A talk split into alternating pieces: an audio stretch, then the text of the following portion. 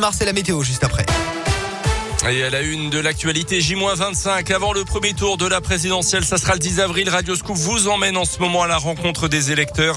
Euh, certains savent déjà pour qui ils vont voter, d'autres non, mais tous ont en tête en tout cas des priorités pour les années à venir. Euh, ce matin, Léa Dupérin nous emmène devant une agence de Pôle emploi. Nasser, 52 ans, a travaillé dans le bâtiment. Il est demandeur d'emploi et pour lui, la priorité, c'est le pouvoir d'achat. Je me suis rendu compte que mes factures, elles n'ont pas doublé, mais je veux dire, il y a quand même eu une augmentation sur l'électricité sur le gaz de 40 euros de plus. J'ai fait des courses récemment. J'achète les mêmes articles. Mon ticket, c'est plus 52 euros. C'est passé à 63 ou 65 euros. Cette situation difficile a des conséquences visibles. D'après lui, certains de ses proches quittent la France pour retourner vivre en Algérie. Il y a de plus en plus de gens, des étrangers qui vivent ici, qui retournent dans leur pays. Moi, je l'ai remarqué. Hein. Plein d'amis à moi et ils partent définitif. Ils vivent trois fois mieux que quand ils vivaient ici. La campagne électorale, il ne la suit pas vraiment, déçu des politiques en général. Moi, c'est plus la gauche. Non, ça m'intéresse plus. J'ai l'impression que vous les voyez entre eux, ils se tapent dessus euh, en image devant nous. Mais après, ils dînent ensemble, c'est tout du cinéma. On verra ce que ça va donner. Hein. Lui, de toute façon, en est sûr, il n'ira pas voter le 10 avril. Un portrait de Léa Dupérin pour Radio Scoop, une présidentielle marquée évidemment par la guerre en Ukraine qui se poursuit. 21e jour de guerre qui a fait sous couvre-feu depuis hier soir et jusqu'à demain matin. Les autorités tentent de débusquer des saboteurs russes infiltrés dans la capitale.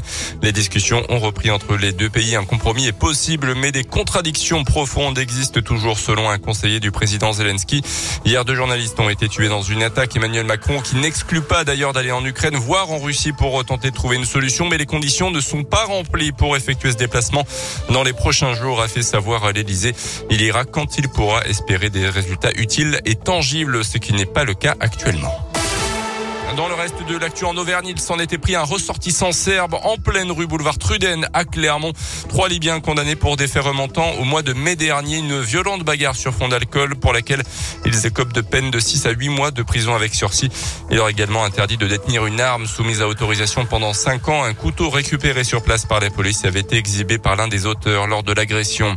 Une vingtaine de salariés sur le piquet de grève à Vulcania hier à l'appel du syndicat Force ouvrière. Une vingtaine de personnes sur les 58 employés permanent débrayé pendant deux heures hier dans la matinée. Le personnel voulait souligner les difficultés actuelles à établir un dialogue avec la direction du site. Les salariés dénonçaient également un climat social dégradé. L'ARS Auvergne-Rhône-Alpes appelle à la vigilance des particuliers. Plusieurs signalements ont été reçus à la suite d'injections d'acide hyaluronique et d'actes de blanchiment dentaire. Le tout réalisé par une personne de la région ne disposant pas des qualifications médicales pour le faire. Une inspection a été réalisée dans cet institut. L'ARS invite la population à faire appel à des médecins qualifiés en médecine et notamment. Les sports en foot, huitième de finale, retour de la Ligue des Champions. Qualification hier soir de l'Atlético de Madrid, du Benfica Lisbonne à suivre ce soir Lille Chelsea.